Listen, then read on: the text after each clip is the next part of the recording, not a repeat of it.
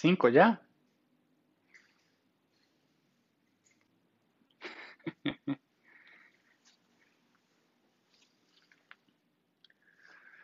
Muy buenas noches. Hoy es jueves 15 de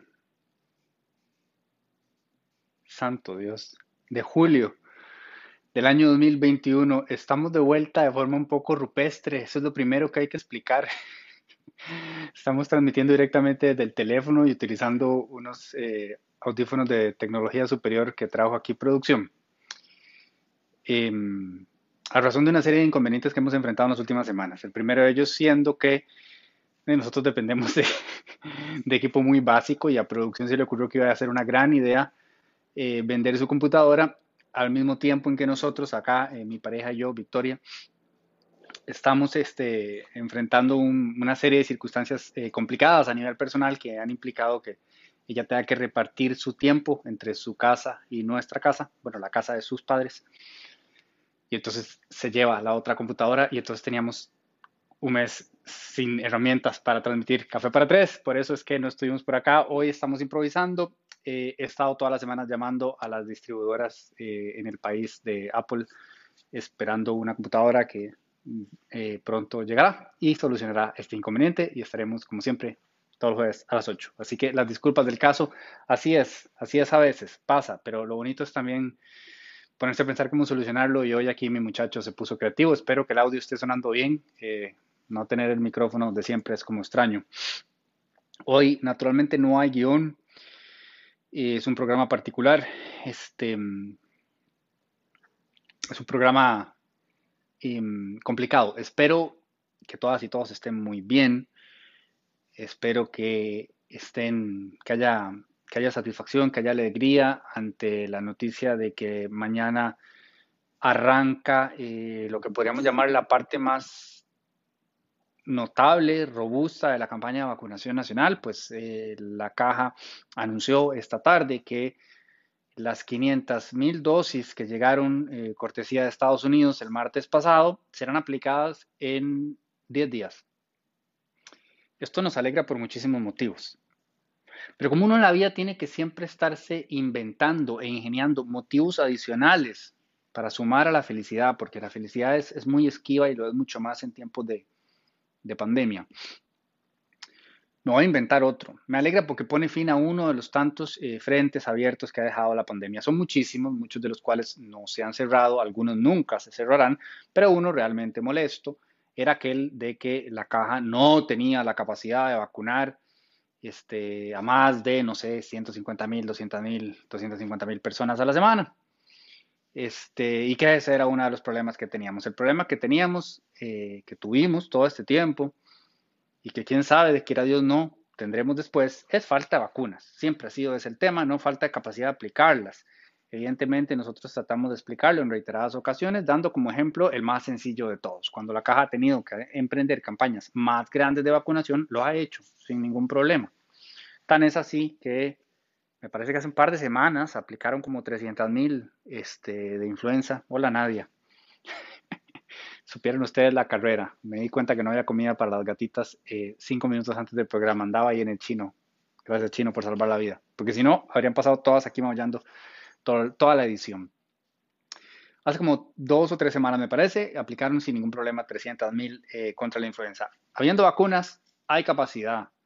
Ese no era un tema. Sin embargo, para mucha gente lo fue. Me alegra que eso llegará a fin. Ahora que no tengo la menor duda, comprobaremos que sí existe la capacidad, por supuesto, que hay centros extra paredes colaborando. Eh, y créanme que algunos de ellos este, tendrían la capacidad de poner todavía más de las que están poniendo. Me consta en el caso de oxígeno, o sea, la capacidad eh, instalando vacunatorios dentro de ese centro comercial, si tuvieran eh, todas las vacunas a disposición, es descomunal. No me acuerdo si eran como 4.000 al día, si quisiera. O sea, el tema siempre es eh, las dosis que tenemos disponibles. En ese sentido, yo no me complico la vida. Yo creo que no estamos en un momento de nuestra historia en el que no sea productivo a nivel de salud mental, precisamente ahora que ese es un tema tan delicado. Ya vieron lo que está pasando en la Universidad de Costa Rica y bueno, a nivel país, la denuncia que hubo con el hospital psiquiátrico hace un par de semanas, eh, cuánta gente realmente puede decir que es sorpresiva las historias que salieron de ahí, eh, pero a nivel global también, este, la salud mental es uno de los grandes desafíos pendientes. Y educación, por supuesto, post, digamos, crisis sanitaria eh, pandémica como la entendemos, con la afectación directa generada a, partir, digamos, del virus y sus embates sobre la salud humana propiamente, pero ya superado eso, hay que tener esa conversación. Así que uno tiene que buscar eh, un poco la vida. Hoy un buen amigo me discutía que, porque yo puse, bueno, resulta ser que hoy llegan las Pfizer y están entregando 80 mil. Desalentador, porque el cuento fue que todo, en todo junio, bueno, no, es que junio es un mes difícil, que tenemos este, no hay suficiente abastecimiento, que entonces junio va a ser la excepción y vamos a mandar menos. Y a partir de julio retomamos, porque recuerden que mayo fue muy provechoso. Y en efecto, como en mayo llegaron, perdón, como en junio llegaron tan pocas, eh, se vino abajo, digamos, la velocidad y esa curva exponencial que veníamos trayendo. Me, disculpan los estadísticos si acabo de decir una estupidez. Eh, pero digamos esa curva ascendente que traía la campaña se desplomó, ¿verdad? Por la cantidad de insumo notablemente reducida en junio. Pero la, historia era julio todo cambia, volvemos a los envíos este, masivos, por así llamarlos. No volvieron, no llegaron. Este es el tercero ya del mes. El de la semana pasada fue de sentarse a llorar, fueron como 52 mil. Esta semana están llegando 80. Evidentemente, si Pfizer pretende, y todos partimos de que así será, cumplir con el compromiso de entregar 2 millones y medio de vacunas en este trimestre, es decir, entre julio, agosto y septiembre, va a tener que meter el acelerador em, y van a tener que empezar a mandar, pues evidentemente, más de 200 mil por semana a partir de la próxima semana, si no, yo no sé cuál es el plan, mandar un millón eh, la última semana. Evidentemente eso no funcionaría. Eh, no tengo razones para creer que no va a ser así. No me da una buena señal que no haya habido completa transparencia con lo que está pasando. Yo ya me he cansado de decir esto. Yo no manejo las relaciones públicas de la administración. Eh, y, gracias a Dios no soy ni seré nunca ministro de comunicación. Este, entonces no me toca apagar ese incendio, pero sí señalar reiteradamente, como lo he hecho, las oportunidades de mejora, porque muchísimas de las situaciones que estresan a la ciudadanía tienen una explicación y la explicación quizá no necesariamente va a ser de nuestro gusto, pero por lo menos nos va a permitir entender y eso es fundamental. En la medida en que entendamos, aunque estemos indispuestos, por lo menos nos llenamos vacíos de información con especulación y, con locuras y, y con teorías de conspiración y demás. Entonces me parece que en el caso de Pfizer se debió haber explicado todavía, se puede explicar qué está pasando, que es a nivel global, que también está sucediendo en Panamá, que también está sucediendo en tal lado, pero que bueno, que la idea es tal, porque yo creo que las autoridades al tomar una decisión como la que acaban de tomar de mandar 500 mil vacunas en solo 10 días es porque tienen completa certeza de que en 12 semanas habrá las dosis suficientes para entregar la segunda dosis.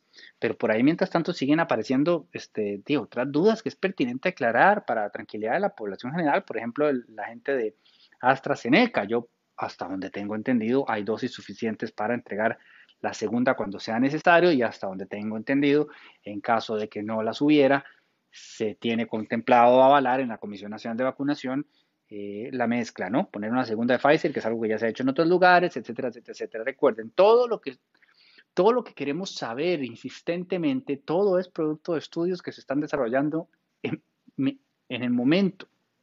Entonces, a veces nos gana la ansiedad y a veces se nos olvida que desde el inicio de la pandemia el común denominador ha sido, para la ciencia, ha sido el, aprendizaje constante, la revisión constante y la toma de decisiones a partir de eso. Fue así como pasamos, por ejemplo, de las cuatro semanas de primera y segunda dosis a doce. Tan pronto se corroboró con suficientes estudios rigurosos que eso se podía hacer y que era ventajoso, pues se hizo. En ese sentido, a mí me parece, y lo digo aquí con toda la claridad del caso, que la Comisión Nacional de Vacunación ha hecho un trabajo notable y excelente, actualizándose tan pronto como pudo, no tan pronto como uno quisiera.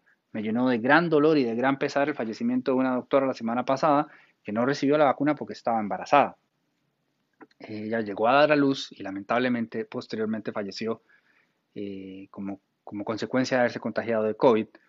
Y es una muerte fácilmente evitable si los protocolos se hubieran actualizado antes. No se podía hacer antes de acuerdo a la este, información que existía disponible en ese momento. Pero casos como ese, evidentemente, a todos nos tocan, a todos nos llegan y, nos generan tristeza y desazón propia de la situación que estamos viviendo, que es algo que no se puede eh, ni mencionar, para lo que no estábamos listos y de lo que yo sé que todos estamos cansados. Leo todos los días el mismo tweet de que la gente está harta, ¿cómo no?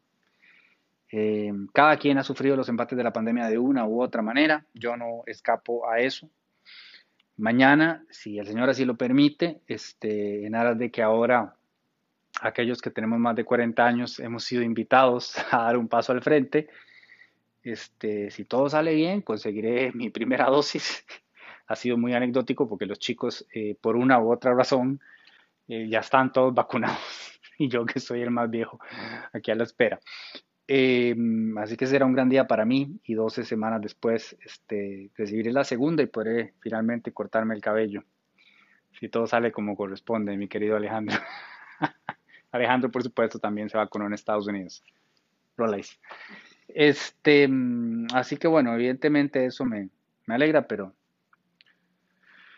tanto como a cualquiera de ustedes, pero la verdad es que lo que uno añora y desea es, eh, es que esto termine. Eh, mandamos obviamente nuestros este, saludos a la familia del diputado Guanacaste Colonia Social Cristiana. Se me acaba de escapar el nombre, que en este momento está también delicado de salud eh, a razón de la COVID. Y, a todas las personas que están enfrentando esto, como les digo, nuestra propia familia también este, nos tocó de cerca y, ahí estamos con, una persona querida en, unidad de cuidados intensivos.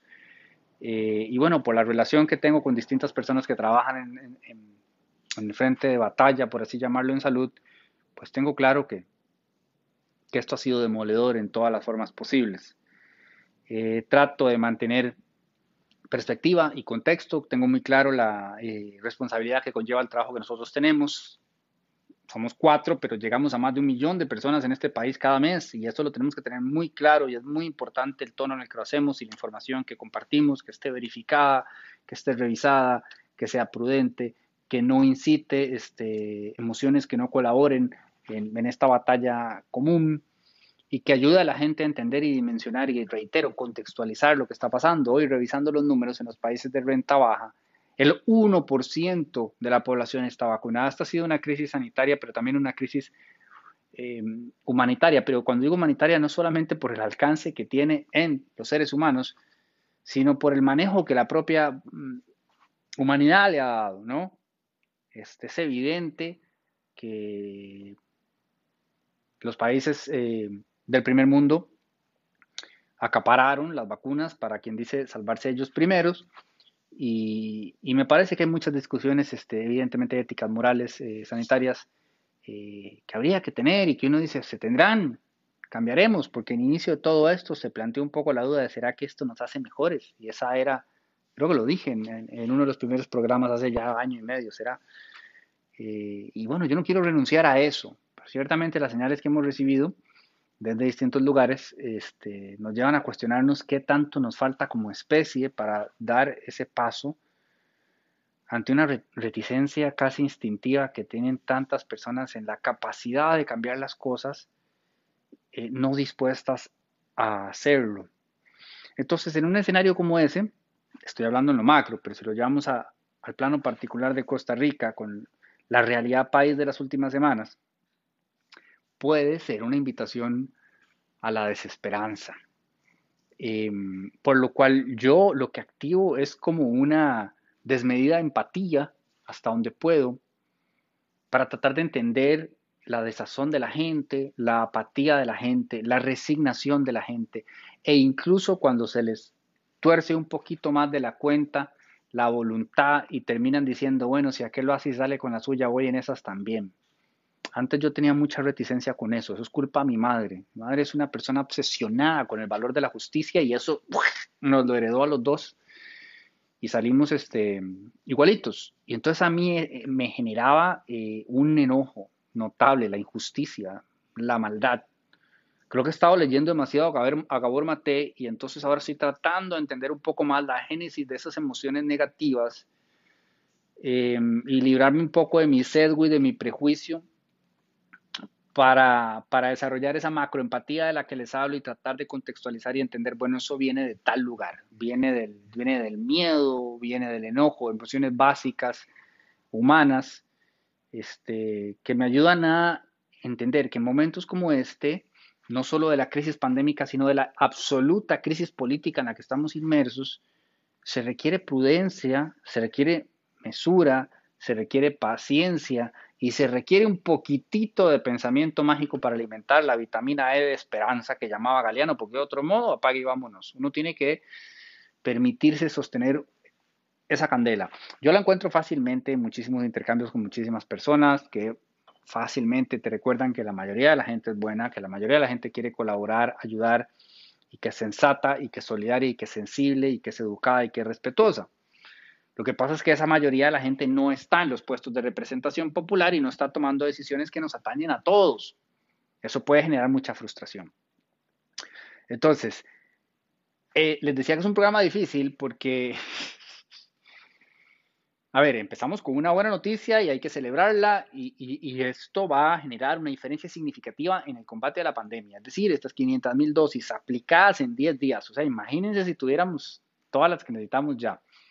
Eh, Costa Rica es, es un caso de, estudio. O sea, si a Bill Gates le diera la gana, en serio, y nos manda 3 millones más ya y, y se acabó la pandemia aquí. Si acabó la pandemia, pues ustedes saben que no, pero saben a lo que estoy tratando de, de referirme. Somos inmensamente privilegiados en ese y en muchos sentidos.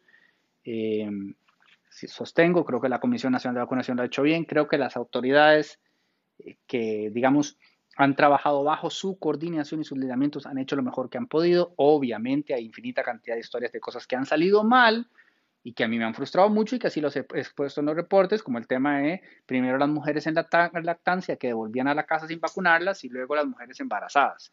Eso para mí es insólito. Si sale Salas en tele y lo dice, por favor, tengan claridad en todos los EBAIS del país de que ya es oficial, las vacunan.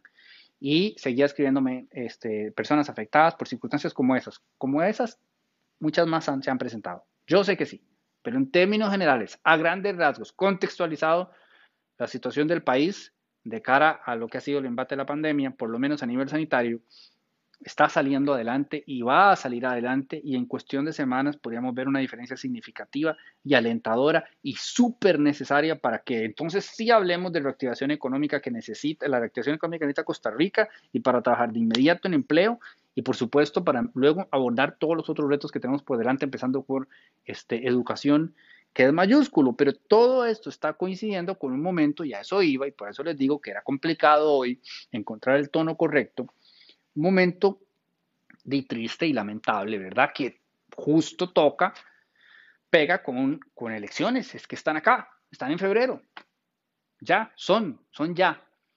Entonces, yo entiendo, es más, tengo una profunda admiración por las personas que tienen una identificación partidaria. El que dice, yo soy liberacionista. Estos son los valores que me representan. Este es el partido en el que yo creo. Mi admiración. Eh, lo mismo para cualquier otro partido. Unidad Social Cristiana, PAC, llámese como se llame. Pero mi comprensión absoluta de ese 80 y no sé cuánto por ciento del país que dice no me identifico con ninguno. Porque ¿cómo? Particularmente cuando es terrible, pero en la mayoría de los casos las carencias vienen siendo más o menos las mismas. Cuando no es uno, es el otro.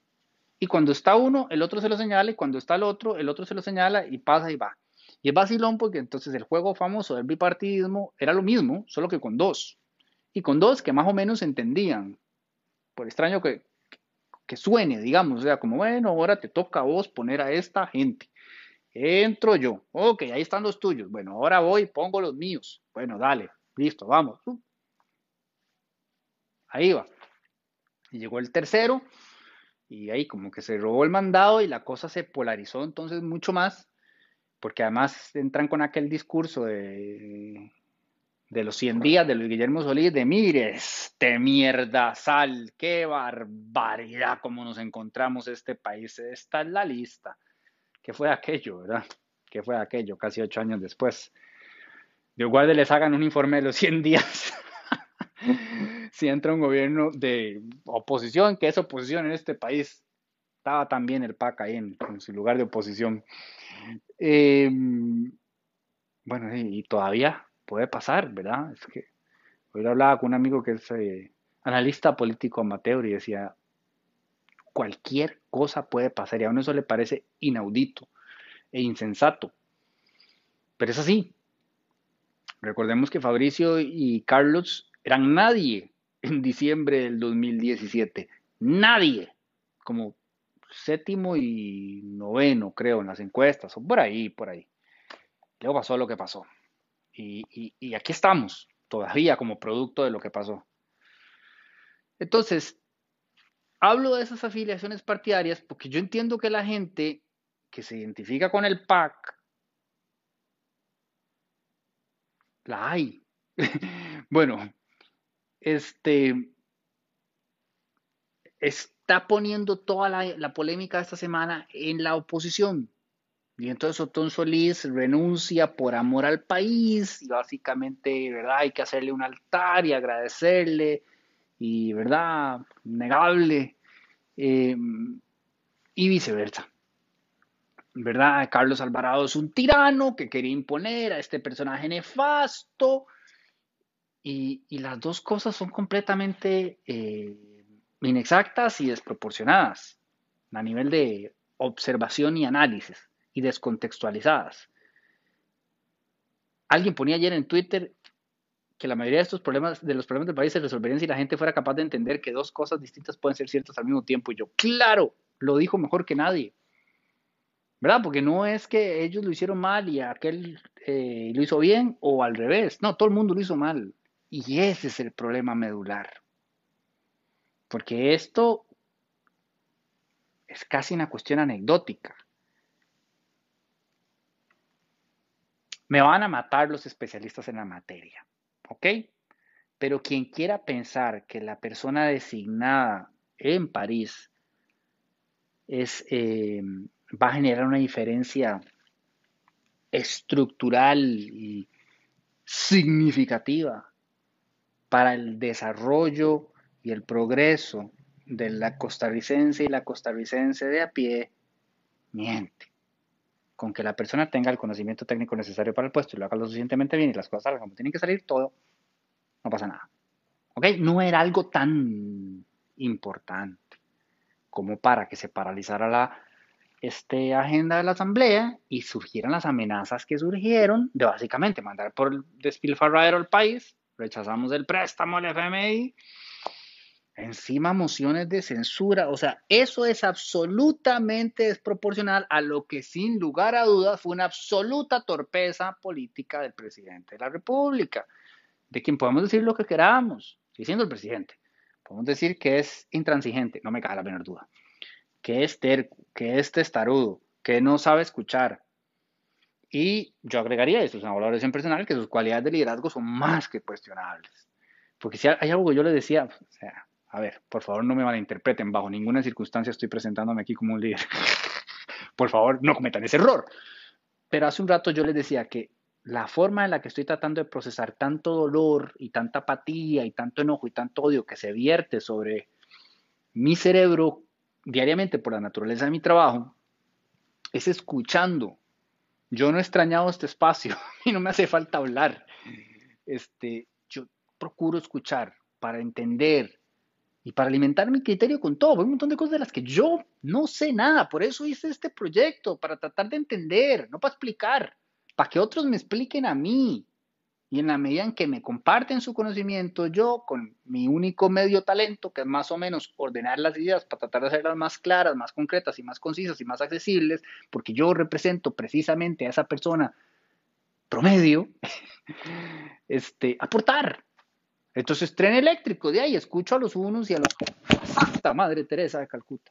¿Esto ya generó que todo se haya caído? ¿O seguimos? Seguimos, seguimos. Tecnología que me supera. Lo mismo, este, bueno, no querrás saber ley de empleo público, ¿verdad? O sea, eh, y demás temas. Procuro escuchar. Yo no sé qué tanto escucha el presidente, porque no me imagino cuántas personas pueden haberle dicho, ¿qué tal si no nombra a la única persona en este país que podría generar gran polarización. A la persona que solo hace dos meses la Asamblea Legislativa le pidió despidiera del BCIE porque ellos consideraron que era impresentable y no reunía los requisitos éticos y morales para representar a Costa Rica en ese puesto, a razón de las conclusiones que presentó la comisión que investigó la estafa del PAC, etcétera, etcétera, etcétera, etcétera. Digamos que era prerrogativa del presidente de la República decir gracias por la sugerencia, no les voy a hacer caso. Ok, por lo menos los otros digamos que moralmente cumplieron con, sí mismos al decir fuera Tom. Una cosa es eso, pero otra es llegar y hacerles así en la cara y decirle, no, es que no solamente lo mantengo ahí, lo mando para París. Con además todos los otros matices que existen en torno a él, porque de verdad que yo leo la carta de renuncia a Botón, está muy bien escrita y todo lo que dice es cierto. Todo lo que dice es cierto, le duele a quien le duele. El hombre tiene toda la capacidad del mundo para representarnos en ese puesto, sí, las tiene. Que fuera la persona ideal para hacerlo debido a las circunstancias anteriormente descritas, claramente no. Claramente no. Eh, otra conversación paralela que habría que tener es por qué todo el mundo ahora piensa que la OCDE es solamente este, comercio exterior. No es así. Mucho cuidado. Pero bueno, en este, como en todos los otros aconteceres políticos diarios, noto la peculiaridad una y otra vez de algo que menciono a menudo en este espacio, de que cada quien habla de la feria de acuerdo como le fue en ella. El otro día yo no sé quién tuiteaba y me dio mucha risa que cuando la historia la cuenta el lobo, Caperucita es la mala. Me cagué de la risa y dije, puta, eso es tan cierto, man. Uno puede perder eso de vista. ¿Cuál era la poesía aquella hermosa? No sé si era de Machado, que decía que está tu verdad, mi verdad y la verdad. Bueno, eso aplica a todo, hasta la data. Estoy leyéndome con mucho interés el, el pleito que se tienen los que están a favor de los impuestos en los vaporizadores y los que están en contra de los impuestos y a los vaporizadores. Y veo argumentos muy interesantes en ambas partes y muy válidos, pero también veo a ambas partes jugando con la data y jugando con el discurso y jugando con las emociones y eso es lo que hacen los políticos y eso es lo que yo quisiera pedirles a todos ustedes que no permitan que les hagan el próximo febrero. Porque al final de cuentas es un impulso emocional que nos lleva a tomar una decisión que dice puede llevar al traste del país si quedamos en una situación de suma cero, que es exactamente la situación en la que estamos en este momento y por eso hablo con todas las luces del caso de que tenemos una seria crisis política, porque no puede ser, no puede ser. Hay que tener otro nivel de desfachatez que la Asamblea Legislativa que hace lo que le ronca Con los nombramientos, se toma el tiempo que le da la gana, eh, utiliza procedimientos completamente indefendibles, eh, por supuesto sigue aferrada obsesivamente al secretismo, lo cual no tiene ningún sentido ni ninguna razón de ser más que seguir colocando a gente no de acuerdo a sus atestados y sus facultades sino a las negociaciones de corte político, de toma y dame de favores, como históricamente lo han hecho, es decir, con cero autoridad moral, pueden llegar a pedirle cuentas al judicial y al ejecutivo, especialmente en términos de nombramiento. Pero si además van a empezar a utilizar esa figura de la censura, que por Dios, o sea, encima además no sirve para nada, pero ¿verdad? El ministro tuiteó algo sobre el suicidio. No lo entendimos, pero estamos muy enojados y por ende, moción de censura. Madre de Dios. Y después el otro termina renunciando porque los traileros exigen que salga el ministro de Educación. Y, ¿eh? y los diputados moción de censura porque tuiteó algo sobre el suicidio que no entendieron. ¿eh? Y después otra moción de censura, y cuando estaban enojados, pues ya no me acuerdo ni qué, luego se cayó y ahora otra vez amenazaron con moción de censura para todo el mundo, Raimundo y todo el mundo. Y encima, bueno, lo más grave, de con paralizar la agenda de discusión de la Asamblea Legislativa eh, en tema medular para el país. Eso que lo puso Tony en la carta es cierto, es cierto.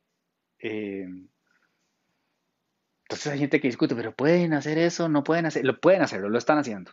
Otra discusión que habría que tener es si es deseable, claro que no.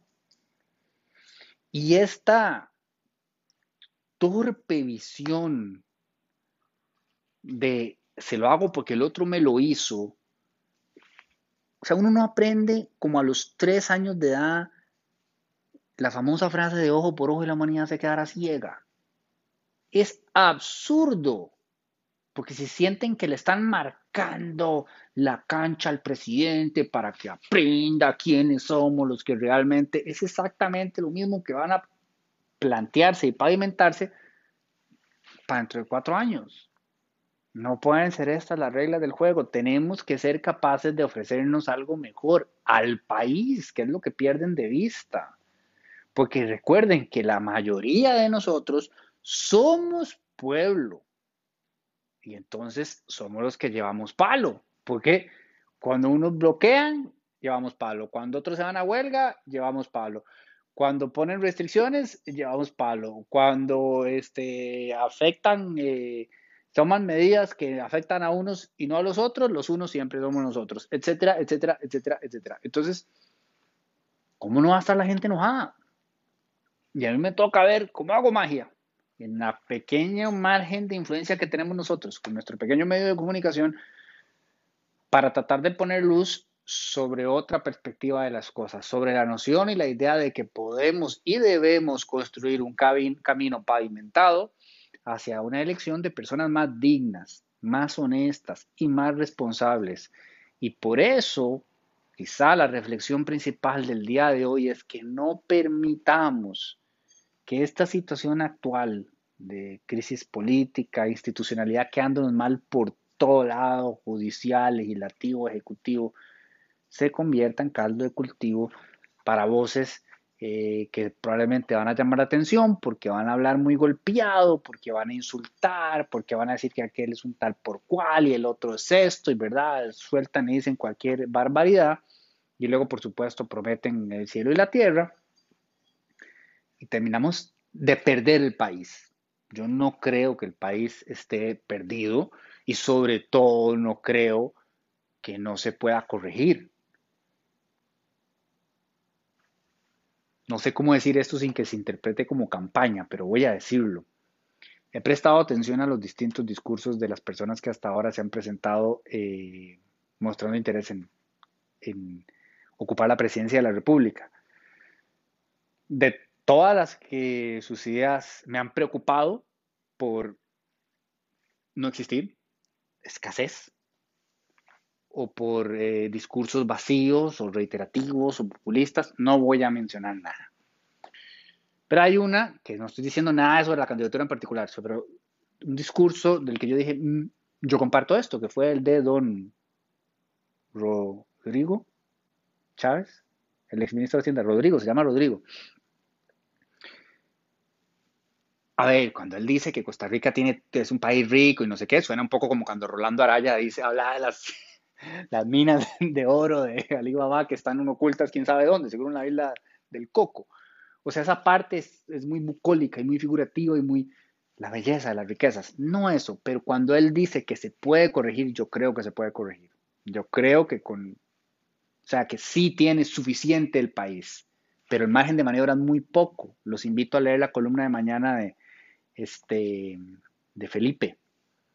Habla sobre la discusión tributaria a nivel global y sobre las decisiones que tiene que tomar rápidamente Costa Rica para que nos sigan viendo como un lugar potencialmente interesante para inversión extranjera, que la necesitamos urgentemente. Y entonces, eh, la serie de desafíos que tenemos por delante son robustos y cualquier persona que ha querido emprender en este país los tiene clarísimos, desde las cargas sociales, los trámites, las vueltas, es de volverse loco.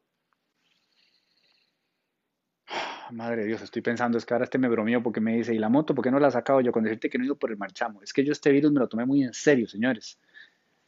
Medforce. Eh, muy en serio, yo no he salido de esta casa. Tan es así que mañana me vacuno y con suerte llego invicto porque nunca me hice la, no me tuve que hacer la PCR, tengo un amigo que se la hizo ocho veces. Pero volviendo al punto medular, yo creo que sí estamos a tiempo, hay un margen de maniobra. Mi deseo no es que llegue alguien en particular, eh, el nombre o el partido me es indiferente. Es las personas que lleguen a la Asamblea Legislativa y por supuesto las que lleguen al Poder Ejecutivo, este, que les alcance la dignidad, la honestidad, la decencia, pero sobre todo la preparación para tomar rápidamente las medidas que se puedan tomar dentro del margen de ingobernabilidad del que tanto se ha hablado y espero que estén viendo animales políticos encinar todos los domingos para darle ese empujón al país. Podría ser que enero sea un mes sorprendente, podría ser que estemos realmente saliendo de la pandemia, iniciando la reactivación económica. Eh, ay, quiera Dios con el tema de la infraestructura vial, que no sé ni en qué va a parar eso ahora, este, adelantado. Podría ser que sea un buen momento para, para ilusionarnos, para esperanzarnos, pero no con hablar de paja, no con este, dementes populistas, eh, no con gente, de una vez hay que decir no a la agresividad, no a la violencia, eh, no a la sociopatía, no a los delirios de grandeza, no a la patanería, no a tantas prácticas que hemos visto por tanto tiempo y que nos tienen así. Yo sé que por ahora eh, la oferta no parece así como que muy tentadora, faltan nombres, se sumarán otros, esperemos que los debates sean de nivel, esperemos que podamos conocer mejor a estas personas, desarrollemos un, sólido interés por conocerlas tanto como podamos y sobre todo por prestarle mucha atención al voto que demos eh, para la Asamblea Legislativa, porque el, juego de, el juego de los partidos, a final de cuentas, ¿quién realmente se siente representado por, este, por un partido? Muy poca gente. Entonces tratemos de llevar a la gente más competente y más capaz y ojalá eh, más honesta. Yo me siento tan descorazonado con, como ustedes con, los últimos acontecimientos, pero ven, aquí sigo albergando la esperanza y convencido de que sí se puede. Parezco técnico de selección de fútbol, pero estoy convencido de que sí se puede. Lo que pasa es que estamos aquí en la parte más difícil final del, del parto, donde nos cayeron todas las plagas al tiempo, desde la pandemia hasta una crisis política e institucional severa, este, hasta de eh, época electoral. Pero bueno, partamos de que será un cambio para bien, ojalá así sea. Eh, seamos tan responsables como podamos en estos meses que quedan, tratémonos los, unos y las unas a los otros y a las otras lo mejor que podamos en este tiempo. Hay que ponerle un poquito de pausa y de amor a ese resorte de reacción como negativa y como hostil que con tanta facilidad se pone de manifiesto en la más mínima de las interacciones en las redes sociales. Yo hasta me he tomado un descanso, ciertamente han sido semanas muy difíciles por la situación que ya les expliqué, pero, pero dije, man, necesito descansar hasta Instagram, que es el lugar donde todo es felicidad, porque ya ni siquiera ahí se puede hacer felicidad. O sea, yo lo juro que lo único que puedo subir sin que alguien de alguna manera interprete que es polémico es una foto de la gata y no faltará el día en que suba una foto de Furioso y me digan, esa gata ya está muy vieja. Cosita bella. Está feliz porque le traje la comida. Pues nada, eso es. Eh, nos llevamos 40 minutos desvariando un poco sobre la realidad país y sobre mi sincero deseo de que estén eh, tan bien como la situación lo permita, de que sigan albergando esperanza, amor, dense tanto afecto, cariño y compañía y comunicación y constancia y escucha como puedan, porque nada hace mayor diferencia en esta experiencia terrenal, limitada, de conciencia, como eso. La forma en que nos tratamos entre los unos y los otros es, es lo que hace, es lo único que importa. Lo demás son flashazos que vienen y van. Eh, haremos nuestro mejor trabajo por informarles a la mejor de nuestras capacidades en los días venideros. Espero en Dios, en la vida, estar aquí el jueves que viene, em, así sea con esta nueva modalidad o ya con la computadora nueva, si Icon o iShop o alguna de todas las i something se ponen las pilas y llega a tiempo. Eh, que esté mejor cada día. ¿Quién era ese? ¿Rolando Araya? Don Rolando, un saludo. Le robé la frase. Que estén mejor cada día. Nos vemos el jueves que viene.